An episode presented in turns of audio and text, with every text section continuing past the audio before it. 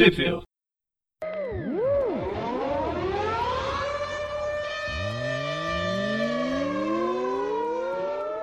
Bem-vindos a mais Trivia. Eu sou o Preston Eu sou o João.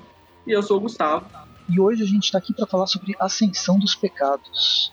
Uma, uma saga, é um arco até grandinho que o Nick Spencer vem escrevendo, on- onde o personagem principal é o Devorador de Pecados, ele retorna mais uma vez, né, ele retorna dos mortos. As edições são da 44 a 49, com o Prelúdio da Ascensão dos Pecados e Os Pecados do Norman Osborn. Todas foram publicadas em 2020 nos Estados Unidos e aqui no Brasil, entre Espetacular Homem-Aranha 23 e 25, que são de fevereiro, março e abril de 2021. Isso aí. Podem, A, gente, podem começar. a gente vai começar da, da Prelúdio ou começa da 49? É 44 e depois vai pro Prelúdio. Essa é a ordem aqui da Marvel Week, pelo menos. É, não, e na leitura também, eu, eu li nessa leitura, Uhum. faz sentido. Pois bem, a, a edição começa com o Peter se revirando na cama, suando frio, agarrando os lençóis, brigando com os lençóis, apanhando o travesseiro. Peraí um pouquinho. Essa edição, a prim- é, os desenhistas eles vão mudando, mas a primeira edição tem o Kim Jacinto com o Bruno Oliveira na arte e o David Currell nas cores. Uhum. Agora vai. Aí a gente vê que, que o Homem-Aranha parece estar tendo um pesadelo, a gente não sabe. E de repente o, o Homem-Aranha acorda num carro e quem tá dirigindo o carro é. Quem que é esse? O Corisco? Turbo. É o que Turbo. É o corredor. Turbo, é, o Corisco é outro cara. O Corrisco é o que não precisa de carro pra, pra correr bem rápido. É, eu pensei em outro, outro corredor. Esse Turbo é aquele que tinha Outro uma membro roda do que Sexteto Superior. no desenho. Esse é o Turbo. É o mesmo daquele do desenho animado lá dos anos 90 que tinha uma roda gigante que ficava andando por Nova York. Esse é aquele vilão lá daquele sexteto do Boomerang. Aquele sexteto de cinco. Né? Eu lembro, mas eu tenho sempre que ser lembrado. É, Aí a E gente- não é à toa que o Homem-Aranha tá se revirando na cama. Imagina só que pesadelo horrível acordar preso dentro do carro de um fanboy ensandecido dele próprio. Já que acredite ou não, embora o Turbo seja um vilão, ele é mega fã do Homem-Aranha.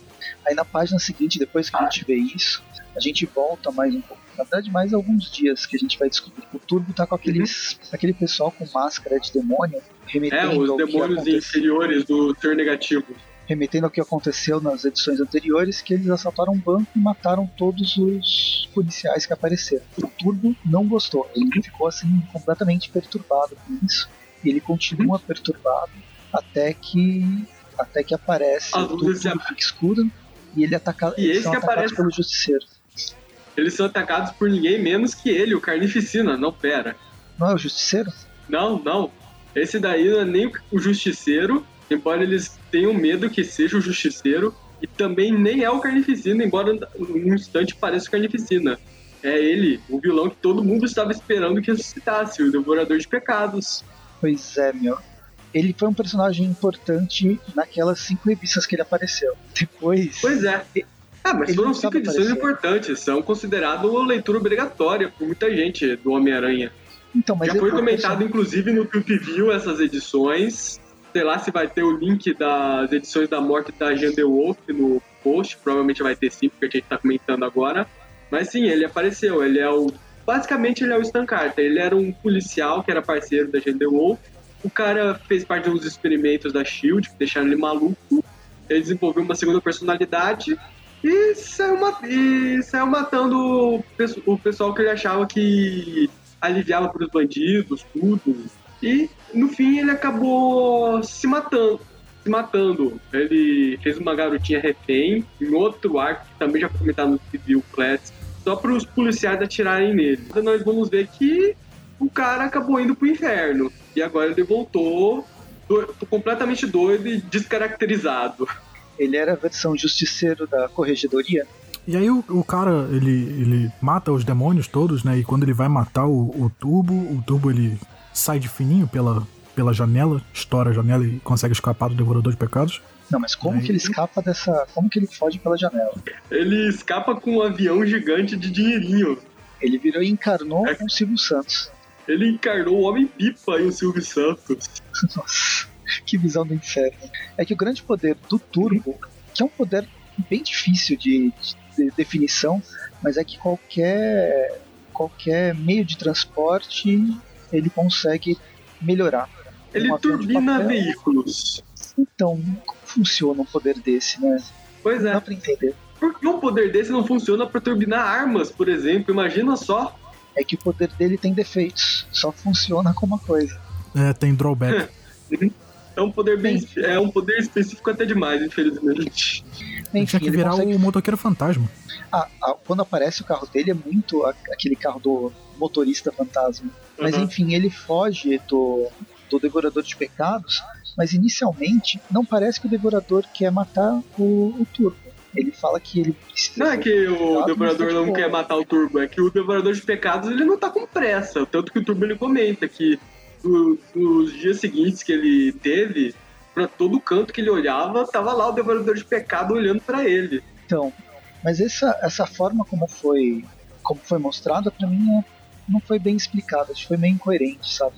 Esse, Ah, eu, ente- eu, eu entendi é como se, se o Devorador de Pecados fosse uma aparição, que a partir do momento que, que o Devorador botou os olhos no turbo, ele vai pegar o cara, mas aí ele tá, tá espreitando, ele aparece aqui, aparece lá, ele sabe que, que não pode escapar do Devorador. Tanto que aqui no final ele fala que o Devorador tá mais perto dele, e a gente tem uma cena do Devorador meio que atirando nele, causando uma, uma batida no carro, e é aí que o, o Homem-Aranha acorda do, do sonho dele, o Peter acorda da cama. E nisso ele acaba fazendo uma ligação pra, com a Mary Jane, basicamente comentando que o grande medo dele é que sem ela acabe não sobrando muito de Peter Parker e ele fique Homem-Aranha o tempo todo. Lembrando que nesse momento ela tá fazendo um filme com o Mistério. Aham.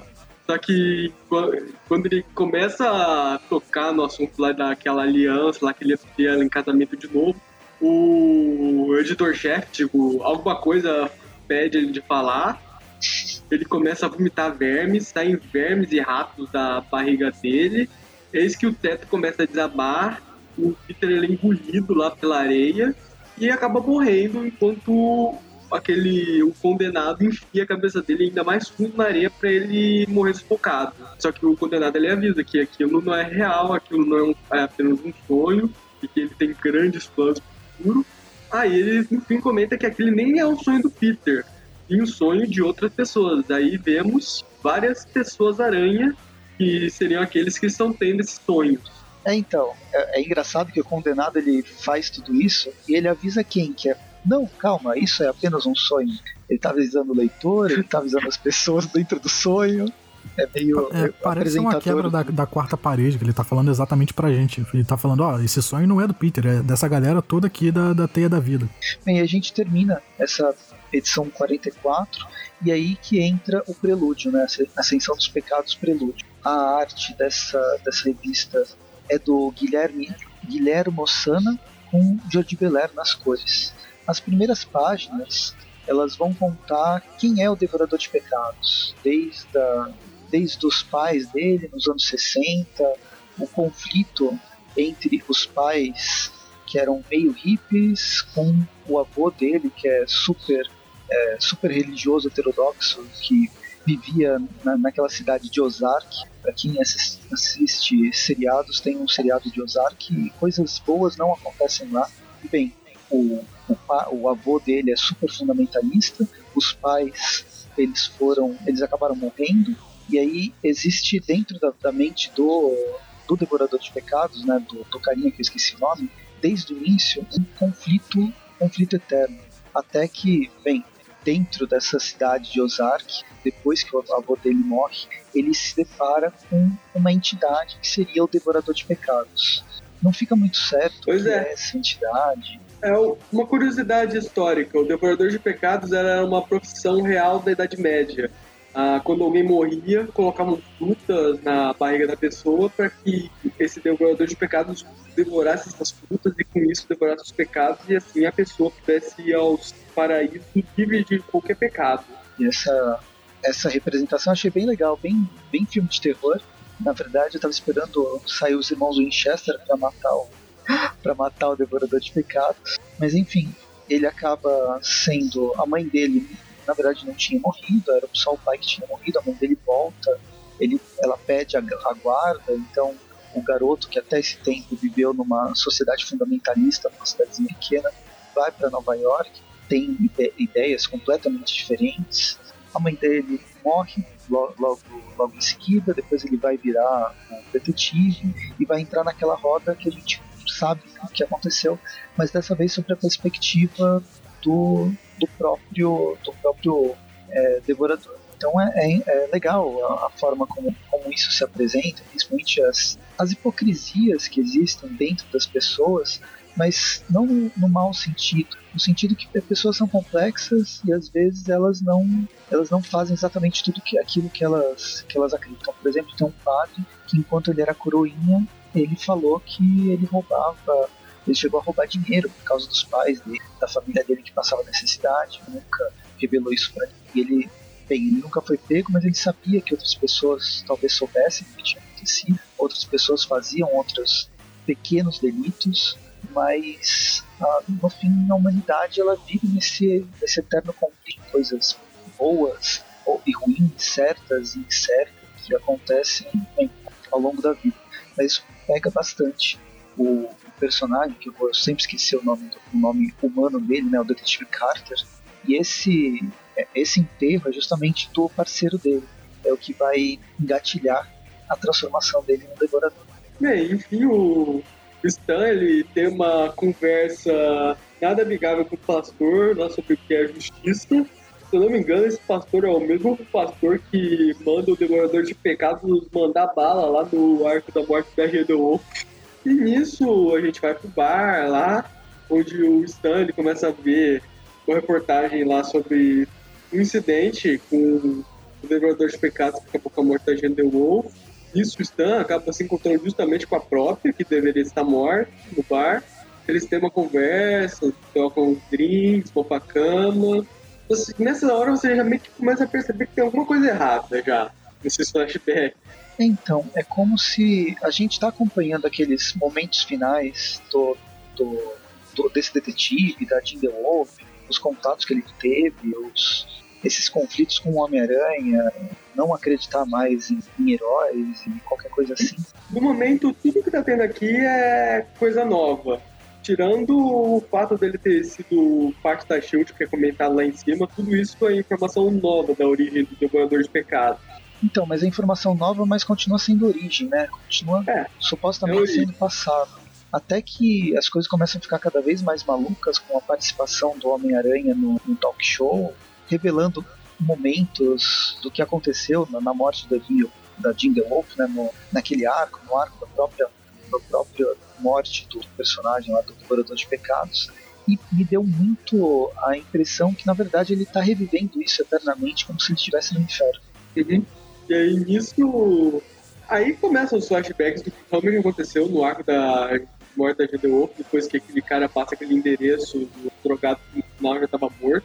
Aí temos as, os assassinatos dele como Devorador de Pecados, que ele matou aquele juiz que era professor do Demolidor na faculdade. O pastor que disse pra ele, não, cara, manda bala, no confessionário ele realmente mandou bala. Tem a surra que o Homem-Aranha deu nele quando ele tentou matar a Bat Grant no lugar do James, com o Demolidor tentando parar ele. Aí de repente aquele cara drogado acorda. Aí começa uma viagem, uma viagem dele, ele encontra a mãe drogada dele, que tá toda dopada, tudo. Ele começa a ter um monte de flashbacks, até que ele aparece naquele programa de auditório, tudo, e onde começa a questionar ele. Inclusive, essa coisa dele aparecer no programa de auditório, naquele arco que ele comete depois da morte da Wolf, tudo, aparece o Homem-Aranha e o Electro, que foram os vilões desse arco, e a morte do próprio Stan, fazendo lá uma garotinha refém com uma arma de brinquedo. Inclusive aqui eles colocam as páginas dessa mesma edição aí, ó, desenhadas pelo Salvo Sema. Não precisei nem ver qual é o nome do artista, porque o traço dele é facilmente reconhecível. E aí ele tá relembrando a própria morte dele lá no passado, né? E aí a gente volta pra, pra essa maluquice que ele tá no, nesse programa de auditório, o cara entrevistando ele, ele já não sabe mais o que é a realidade, se ele morreu, se ele tá vivo, se ele é o devorador de pecados ou se ele é o, o cara normal. E de repente a persona do devorador de pecados aparece atrás dele e ele, e ele abraça isso, ele começa a ver toda a plateia, todo o, o entrevistador como demônios, criaturas, então ele acha que ele tem que matar todos os pecados mesmo. Aí de repente os caras pegam ele, começam a devorar ele, ele, ele aos poucos até que aparece uma figura encapuzada bastante familiar, e revela para ele que ele tá no inferno por motivos de que realmente não era necessário, porque o cara não tinha, era, só era doente, ele não era mal nem nada, mas parece que qualquer, coi qualquer coisinha você vai pro inferno na Marvel. Poxa, mas o cara, o cara é doente, mas isso não redime é, cara... ele das mortes que ele fez, né? Não, as mortes que ele. Nem foram ele, foi uma segunda personalidade dele, na verdade. É, Ou seja, é, o cara nem tinha culpa. Mas é ele, esse é o problema.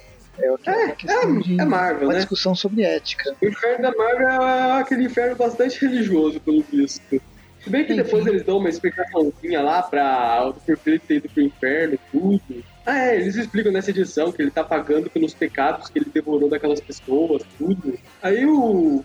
Eis que aparece o condenado que oferece a ele a chance dele voltar para voltar a fazer justiça na Terra.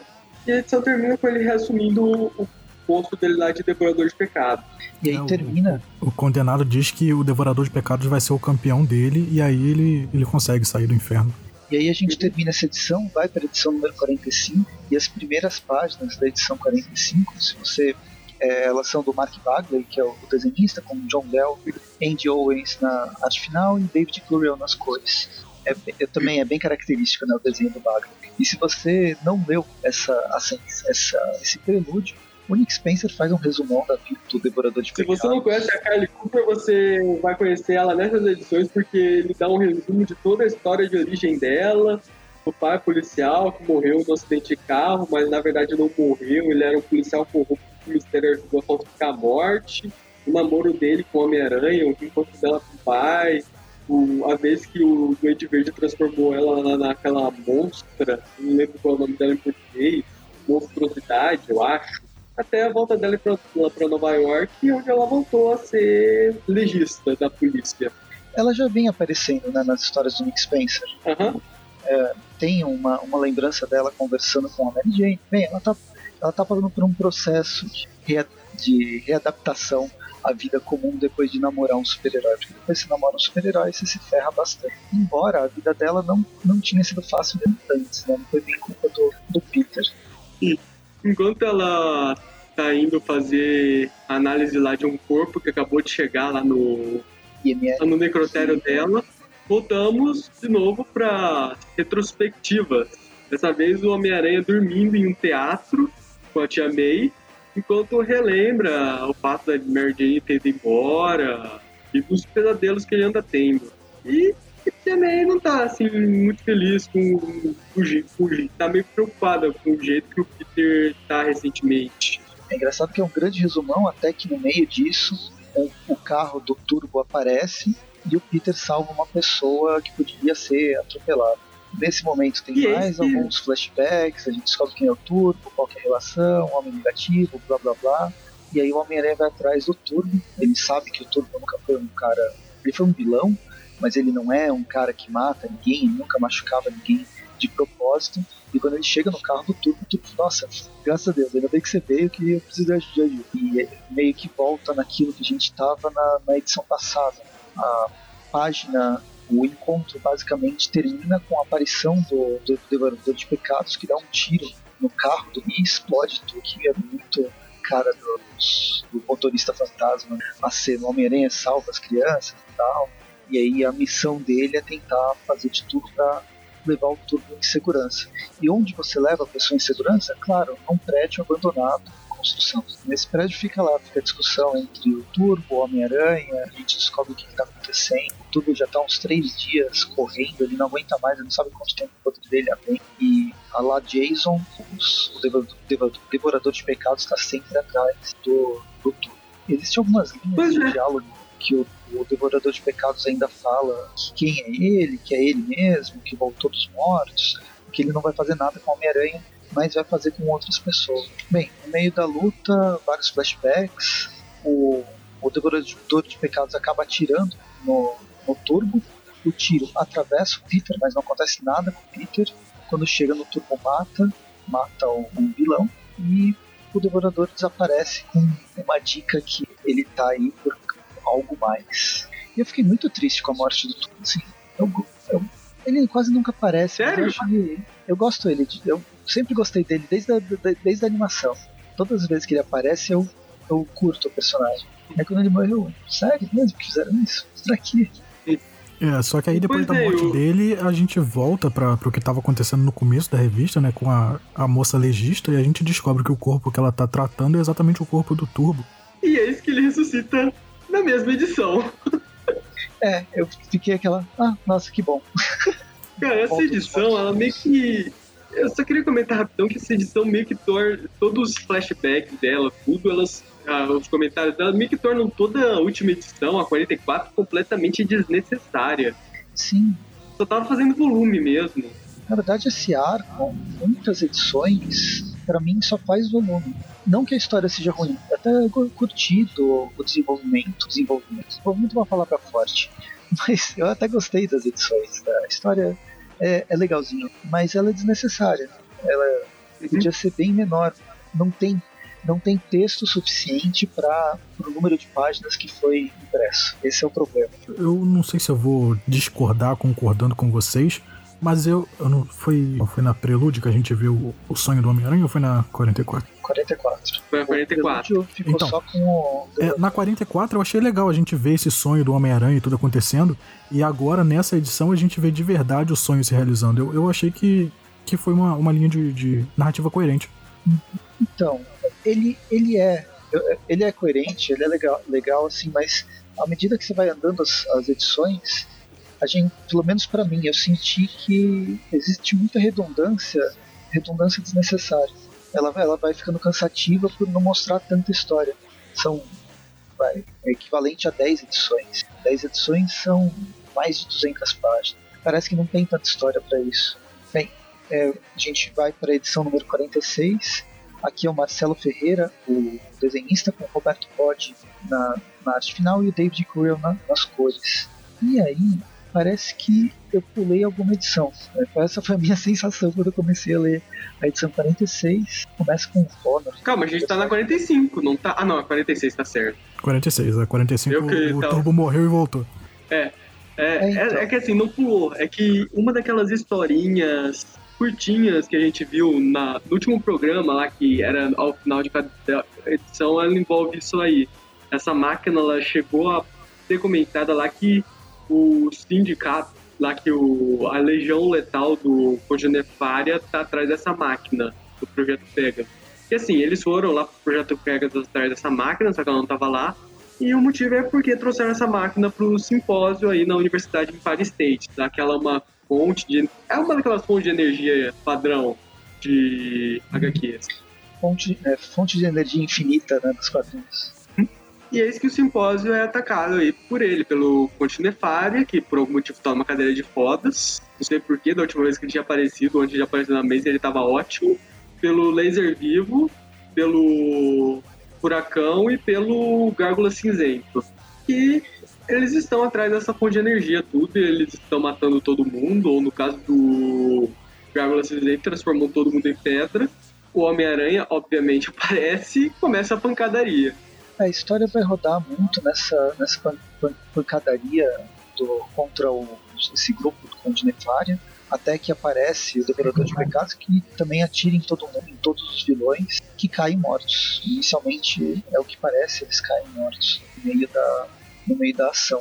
E aqui tem uma coisa bastante complicada, e principalmente agora a gente falando, gravando e falando isso nessa segunda semana de maio porque o que acontece em seguida, depois da morte, da suposta morte de todos os vilões, é que as pessoas que estão em volta, né, que estavam nesse simpósio, todas elas, em alguns momentos aparecem elas com muito medo, em outro, e no final, quando todo mundo cai, elas aplaudem o assassinato desses, desses vilões. Então Uhum. vem uma, uma discussão sobre essa, essa generalização da violência, essa essa permissividade da violência que, poxa, herói ou vilão, você eh, todo mundo tem direito a, a julgamento. Você não pode eh, chegar, entrar nos locais, no, né, a polícia não pode entrar na, na, na favela e começar a disparar e matar todo mundo sem, porque sim, entendeu?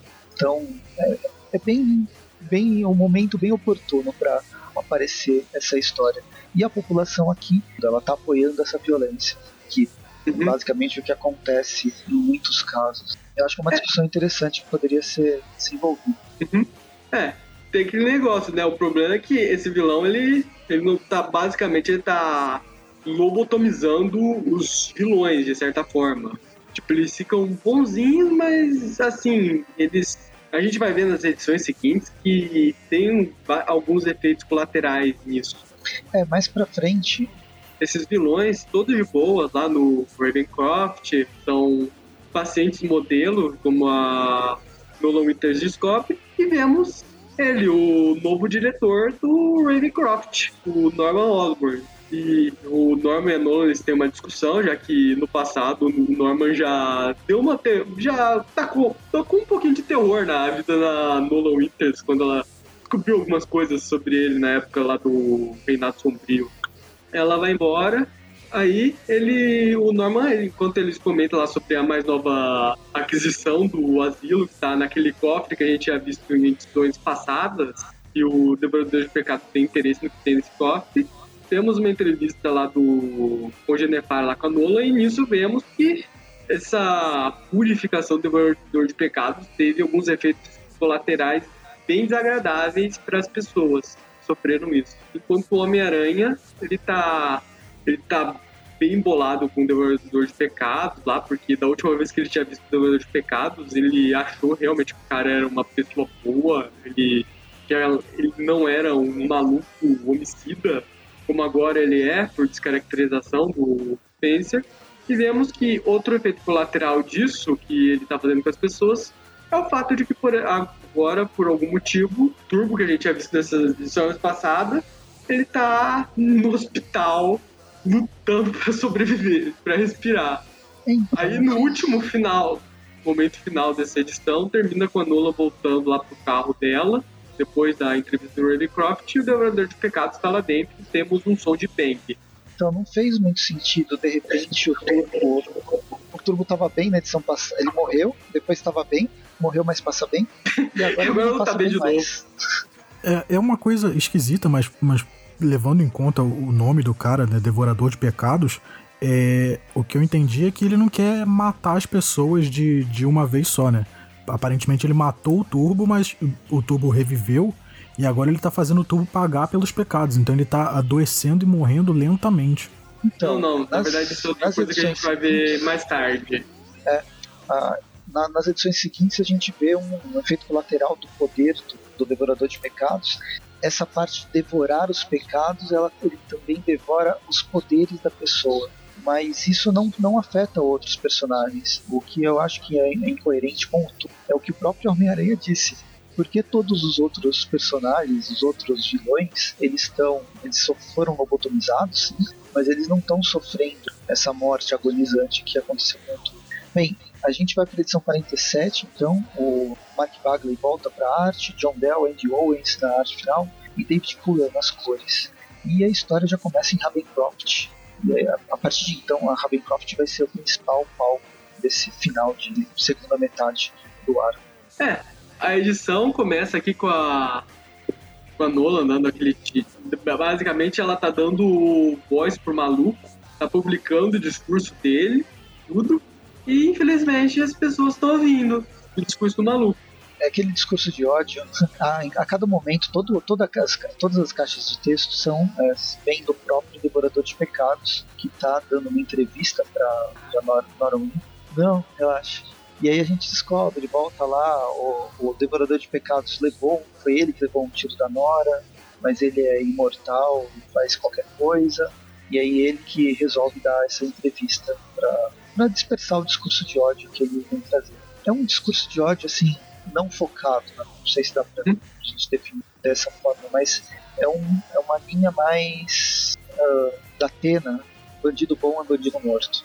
E a, essa, essa linha do bandido bom é bandido morto vai, vai se ampliar cada vez mais através dessa da fala que ele está dando, o espaço que ele está recebendo pela Nora Williams é interessante né, que tá, o Nick Spencer trazer uhum. essas, esses debates. É. Mas eu, não, eu, acho que ele não desenvolve o suficiente pra gente, para ser claro. Eu acho que ele não é claro o suficiente. Eu não sei nem se o Nick Spencer sabe direito o que ele tá fazendo com esse, com esse roteiro. Uhum. Um detalhe que isso meio que mostra que eu acho que as edições lá da morte da Diana Wolf estão meio, estão meio datadas. Porque naquela época, quando o Devorador de Pecado matava, aplicava essa política de bandido bom bandido morto, o povo quis linchar ele. Agora, hoje em dia, ele aplica essa mesma lógica que o povo quer reverenciar ele. Acho que é uma mudança de pensamento que tivemos com o tempo e eu, eu acho isso um pouco assustador. Mas enfim, voltando pro hospital, o Homem-Aranha tá discutindo lá que ele realmente ele não confia no Devorador, no Devorador de Pecados, ele acha que o cara tá planejando alguma coisa. E vemos o que foi que aconteceu com o Turbo. Acontece que quando o Turbo ele despertou, ele estava tão livre, livre dos pecados dele que ele não conseguia mais fazer outro pecado nem se ele quisesse. Ou seja, os policiais tiraram vantagem do estado que ele estava pra surrar o cara até quase a morte. Violência policial. Por causa do Devorador de Pecados, os caras não só perdeu os poderes, como perdeu qualquer capacidade de revidar. É exatamente aquela mesma coisa que aconteceu lá no Laranja Mecânica. Tá? Que o protagonista ele também sofre uma lavagem cerebral, ele fica incapaz de revidar e as pessoas acabam ferrando o cara até ele também tá no hospital quase morto. Aí, depois dessa discussão da Nola e do Homem-Aranha, vamos lá para um, pra um daquele, daquelas casas lá de botânica lá, de jardins, que se tornou a base do, da gangue do Devorador de Pecados. É, ele fez todo aquele discurso, serviu como um chamamento para todas as pessoas, todos os homens de bem que querem acabar com as. acabar com tudo isso que tem aí. E aí eles estão se reunindo no, nesse, nessa estufa, né? É uma estufa, deve ser Uhum. lá no, É, estufa é o nome. no. Como é que chama? No Central Park. Eles ficam gritando, né? Um mundo sem pecados e tal. É, e depois que tá todo mundo reunido, todo mundo botou as máscaras verdes do Devorador de Pecados, ele, ele começa o discurso dele, diz que ele vai purificar todo mundo. E aí, antes dele começar a, a dar o, um, um tiroteio em massa, o Homem-Aranha aparece pra pra botar fim nessa maluquice que tá acontecendo. Aham. Infelizmente, o Devorador de Pecados agora ele também tem os poderes de todo mundo que ele purificou. Isso, infelizmente, acaba incluindo o sindicato, o, a Legião Letal, que, gostando ou não, mesmo sendo vilões de terceiro, são vilões de terceiro bem poderosos até, e o Homem-Aranha fica em total desvantagem. Até porque o Peter, ele não tá acreditando no que tá acontecendo, ele tem. Ele já espera alguma coisa do Devorador de Pecados, né? E tanto pessoalmente quanto questão de poderes. Bem, o Devorador, de- Devorador de Pecados tá, tá num nível muito superior ao que a gente vi- via antes. Depois tem uma breve passagem lá na, em Ravencroft, né? Tem uma revolta dos, dos presos, inclusive todos os. lá, o- o- apare- parece Conde Nefária, mas todo, todo o pessoal do grupo Nefária tá, não, não tem reação, né? Porque eles foram purificados. E termina a edição com a cara malvada do Norman Osborn. Norman Osborn é o próximo da lista agora. Agora vamos para a edição 48. Os, os desenhos são do Mar- Marcelo Ferreira, com Roberto Pod na arte final e David Curiel nas cores. E aí a gente começa com o Devorador de Pecados lançando todas as, todos os homens de bem de, bem de máscara verde pra, na cidade de Nova York. Todos os cidadãos de bater- bem estão fazendo o que qualquer cidadão de bem faria, né? Estão matando todo mundo nas ruas. Pois é, todo mundo que eles julgam ser. tá, tá cometendo algum pecado. Seja o pecado qual for. Sabe aquele Então- seu vizinho que deixa o seu cachorro, o cachorro mijar na sua grama? Esses caras estão matando ele também. Pode ter certeza. Então, aqui poderia ter, ter uma coisa muito mais clara de outros tipos de ódio, né? Discurso de ódio que eles, que eles iam é, que eles iam atingir. Então poderia ter mais, mais tipos de. Os ataques poderiam ser para outras pessoas mais específicas, para grupos mais específicos. Mas não sei se o Nick Spencer não quis fazer, não quis colocar, mas era bem, era uma oportunidade bem bem interessante nesse momento que a gente está vivendo também de, de polarização e de ódio e violência cada é. vez maior. Enfim, violência generalizada na cidade. O E aí Homem-Aranha. vão aparecendo outros outros personagens, outros personagens aracnídeos para ajudar o Pi. Primeiro tem o Miles Morales, eles discutem sobre atacar ou não o Devorador de Pecados. Não, já comentar aqui, nessa edição nós veremos muitos, muitas aranhas. Veremos mais de uma aranha aparecendo nessa edição. E, bem, o Peter ele recebe uma ajuda do Miles para conter a gangue.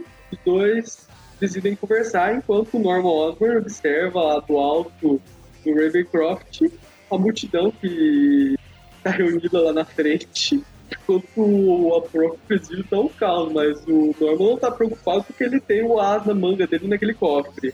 E aí voltamos para a discussão do Miles com o Peter.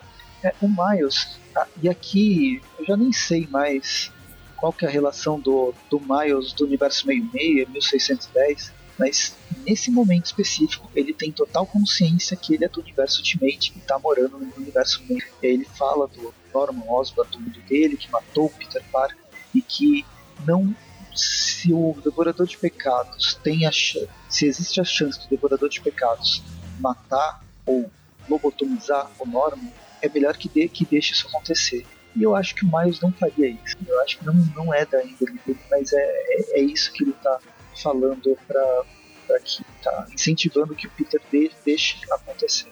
Essa edição, bem, ele tem recordatórios, depois volta para todo mundo batendo em todo mundo, devorador de pecados sugando os pecados que foram é, recolhidos pelos seguidores dele, isso dá mais poder para ele. Os, o devorador de, devorador, devorador de pecados passando os poderes que ele adquiriu para os seguidores, eles ficam mais fortes para poder matar geral de forma mais fácil.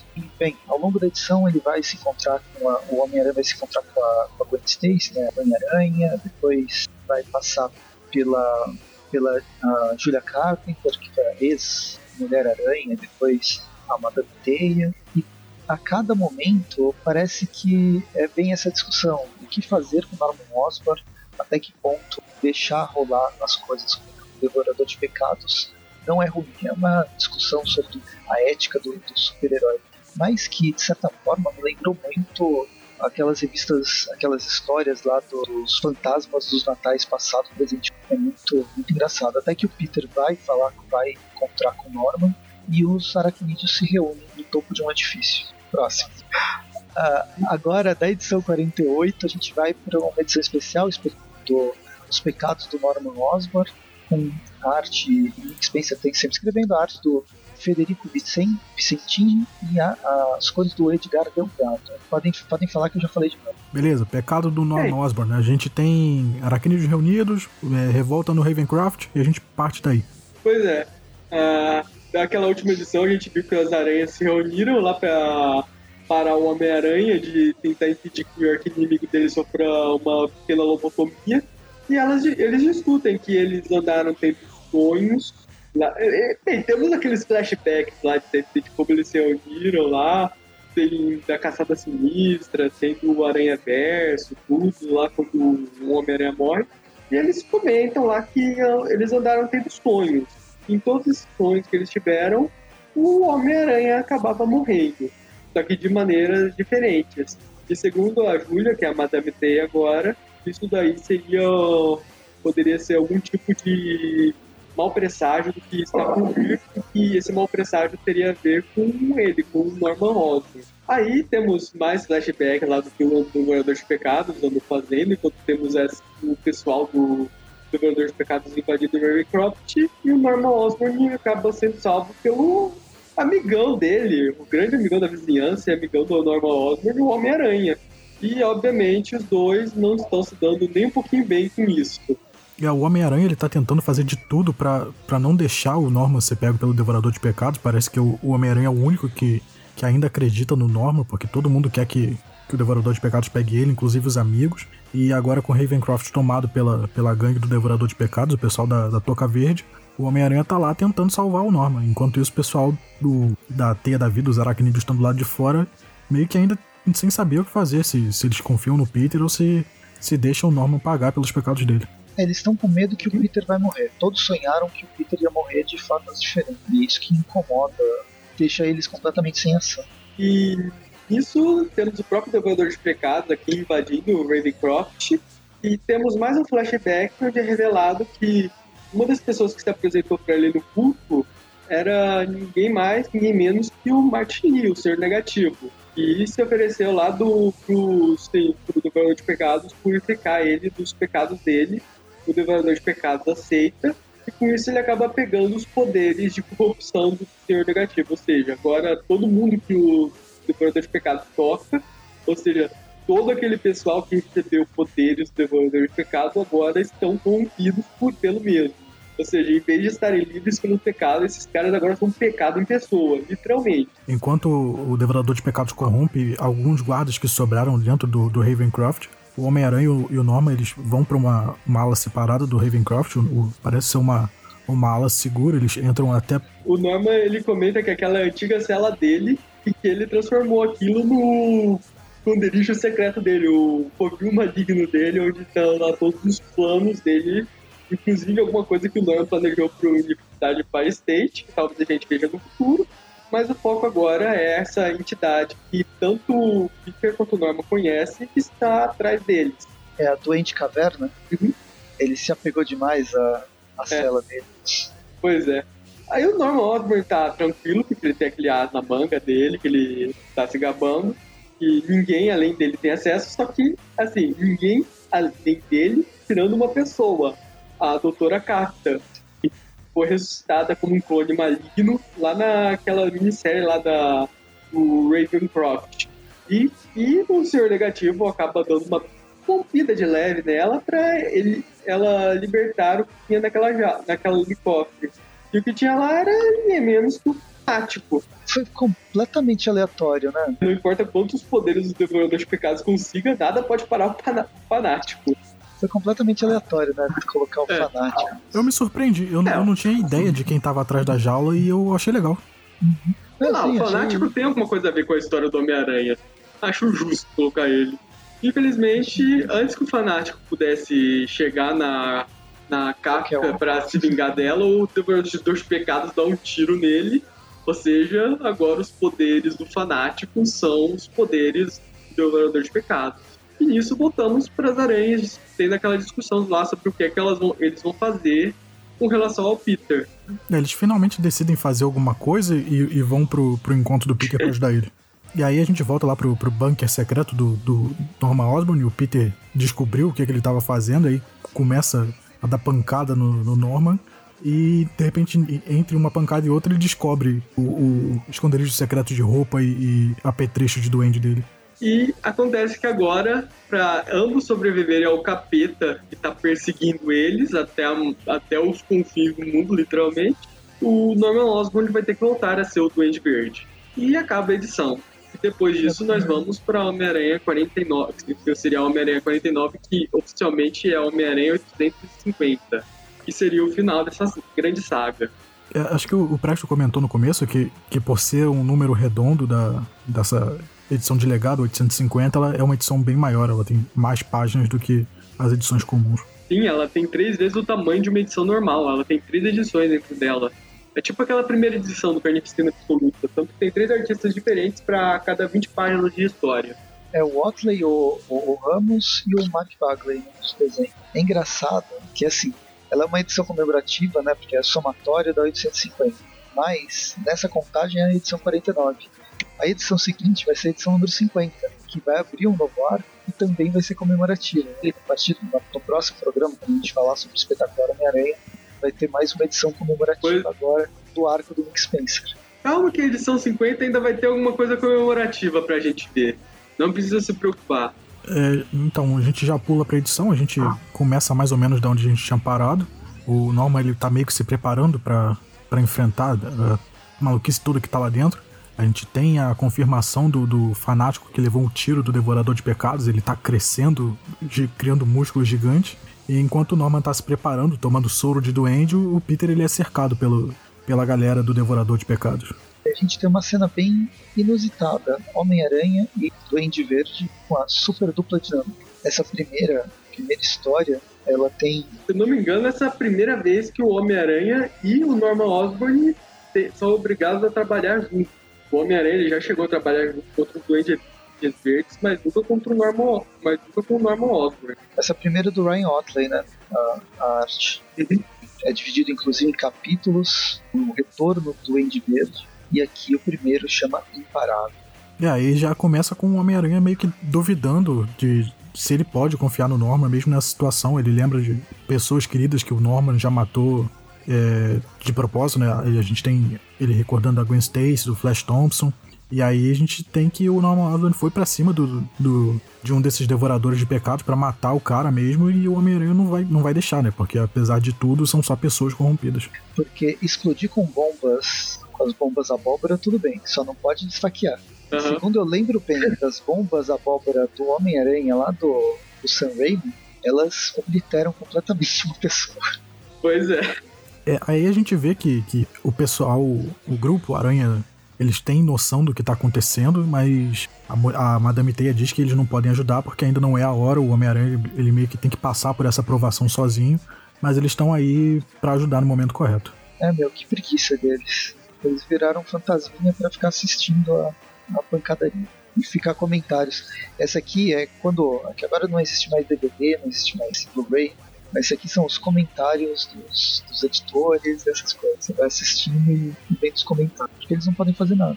É, aí tá, tá rolando briga, aí de repente todos os, os minions do Devorador de Pecados param, eles se ajoelham, e aí a gente tem a aparição do, da monstruosidade que virou o Devorador de Pecados. Pois é, aquele capacete do fanático agora é feito de carne pro Devorador de Pecados.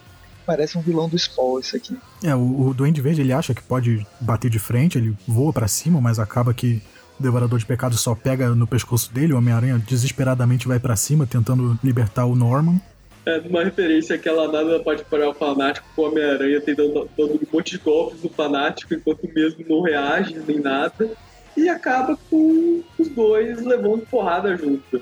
Essa primeira parte o capítulo 2, que chama O Débito, a gente tem. A gente vê qual é o resultado da porrada do fanático, que é os desenhos mudarem pro Humberto Ramos.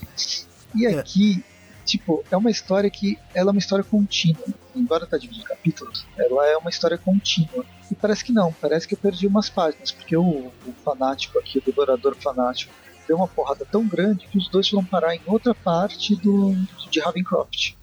É, essa segunda parte ela começa meio, meio desconjuntada, né? Porque na última a gente terminou com eles apanhando e aqui eles já, já começam numa, numa segunda parte já ok, né? A gente tem que partir do, do princípio que provavelmente esse pessoal não se conversou. Mas aí a gente tem que agora o Norman e o Peter eles vão sair correndo, porque eles já viram que não, não conseguem bater de frente com o Devorador de Pecados. Então eles vão fugindo, tentando ativar todas as defesas do Ravencroft para ter algum, algum tempo de, de conseguir fugir e bolar um plano. Lembrando que isso é um hospital psiquiátrico. e sempre também os, os, os, guerreiros da teia aqui, os, os aracnídeos, fazendo esse parlatório que não acontece nada. Eles parecem entes discutindo. Chegar no final da história quando acabar tudo. É. Aí chega um ponto que o Ravencroft já não tem mais armadilhas, então, e o Devorador de Pecados ele empurra o Duende Verde, só que o Peter salva ele e ele decide que já que o Ravencroft não tem mais nada para jogar em cima dele, o Peter vai jogar o asilo em cima do, do Devorador de Pecados. Então ele basicamente derruba todo o prédio em cima deles. Lembrando que existiam várias outras pessoas. Pois é. Elas não estão aparecendo aqui, mas estão por aí. Várias pessoas. Uhum.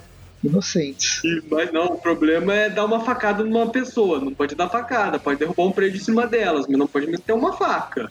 Se eu não vi, não aconteceu. Essa é a política do Peter. O que os olhos não veem, o coração não sente.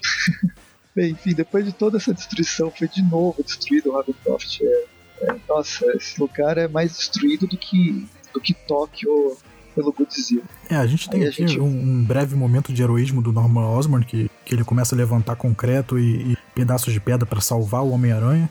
Ele ajuda o Homem-Aranha a sair dos destroços. É, ele tá pagando o débito dele. É, ele lembra uma coisa que ele Nesse tem, tem um, um, diálogo interessante que o Norman.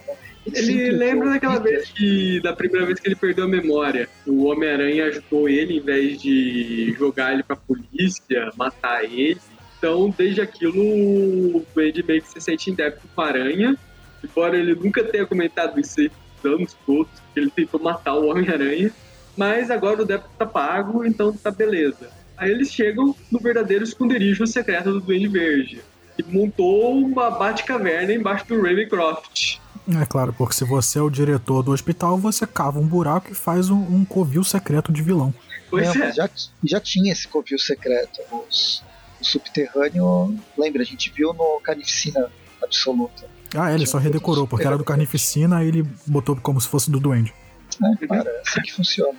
O mais engraçado é que eu não sei quem é essa equipe de, de pedreiros que trabalha nesse local. Assim, deve ser a mesma que trabalha na Batcaverna do Batman, né? Porque eles não sabem nada, são pedreiros cegos e surdos. Cegos, surdos e mudos, que fazem tudo, mas não contam nada pra ninguém. É, aí o Devorador de Pecados ele lembra que ele pode usar poderes de, outros, de outras pessoas ao mesmo tempo. Ele começa a usar o poder do ciclone pra cavar um buraco e chegar onde o Norman e o Peter estão. E aí a gente tem o final dessa segunda parte que tá um correndo, os dois correndo na direção do, do Devorador de Pecados. E a gente vai pra parte 3. Chama Dessa sua vez escolha. ela começa onde a última parou, realmente com o Homem-Aranha e o Duende Verde tentando descer a porrada no Devorador de Pecados. Esse já é o desenho, volta o Mark Bagley pra, pra arte. Tem até aqui um momento em que uh, eles fazem até um combo combinado. E o Peter ele pega com a teia dele um monte de abóboras explosivas do Duende Verde e joga na cara do Devorador de Pecados. E não acontece nada. Bem, eles ficam. Cara, o mais engraçado é esse Devorador de Pecados com essa arma, com essa, ainda com essa escopeta na mão. E é uma Impressionante. tão que ele não- pequenininha, né? Ele não consegue nem puxar o gatilho.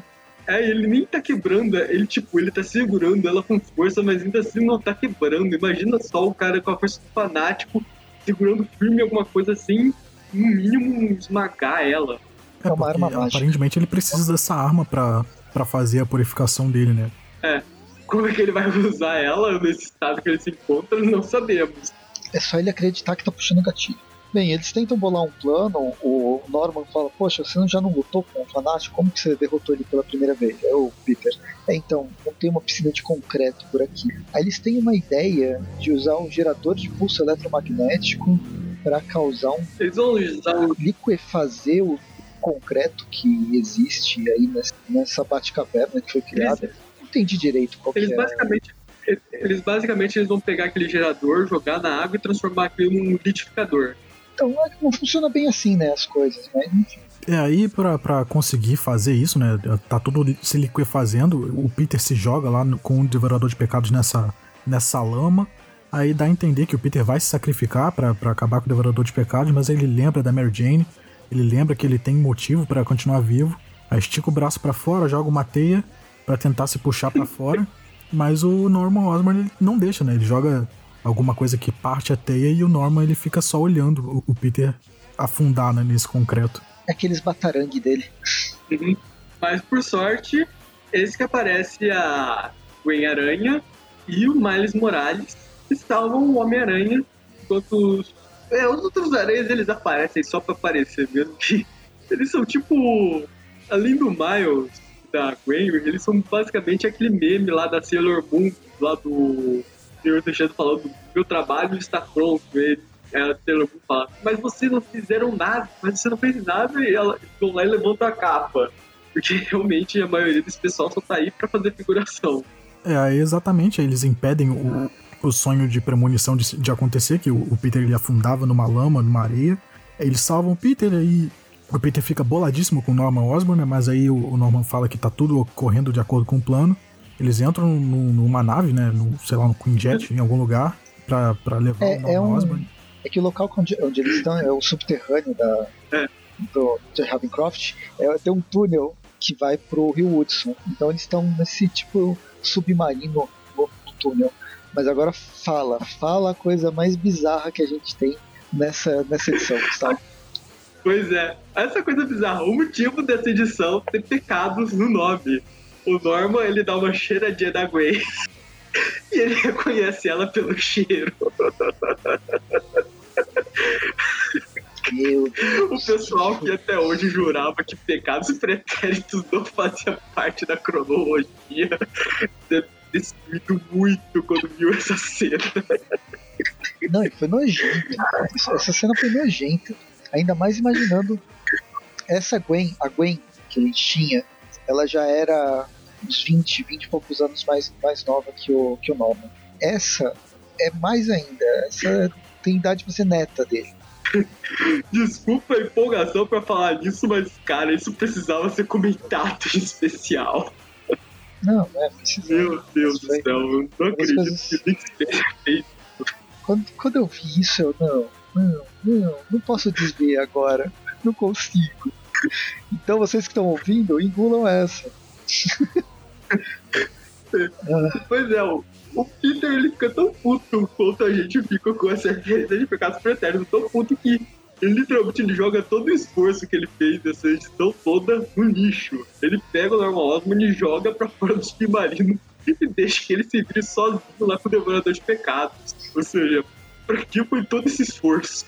É, aí a gente, a gente meio que entende que, que a galera aracnídea foi embora, né?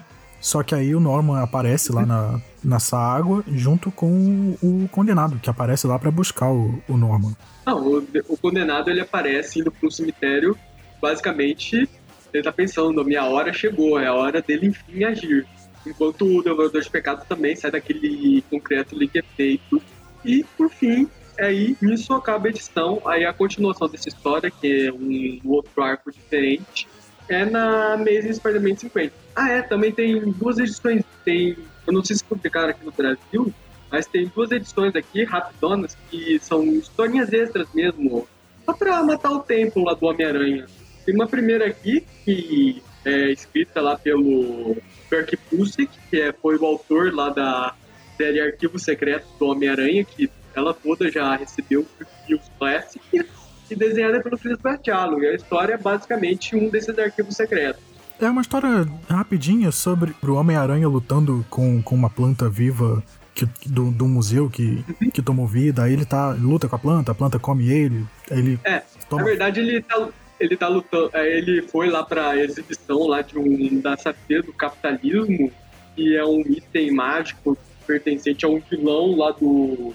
Daquela equipe lá dos defensores do Doutor Estranho. Só que essa joia acaba meio que possuindo Jameson e assumindo essa forma de planta gigante. E o Homem-Aranha tem que enfrentar ela na pior hora possível, porque era justamente quando ele estava conseguindo se dando bem, com, ele estava enfim conseguindo ter papo, se dar bem com alguém do sexo, do sexo oposto. Aí o Homem-Aranha enfrenta essa planta, tudo, liberta o Jameson do controle desse diamante, salva o dia e fim da história. São três historinhas, né? Depois vem quatro, quatro sapatos, e elas estão todas na espetacular Homem-Aranha 25, na, aqui, no, aqui do Brasil. Mas como que tem, o, outras... o, arquivo que eu baixei não tem essas três edições.